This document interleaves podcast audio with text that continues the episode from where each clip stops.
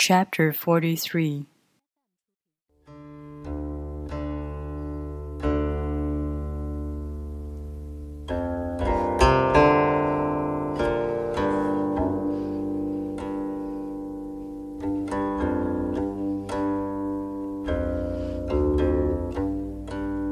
The gentlest thing in the world overcomes the hardest thing in the world.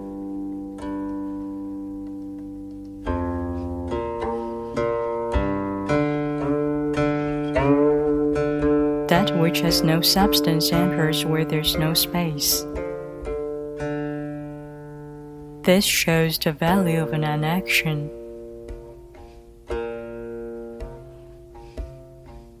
Teaching without word, performing without actions.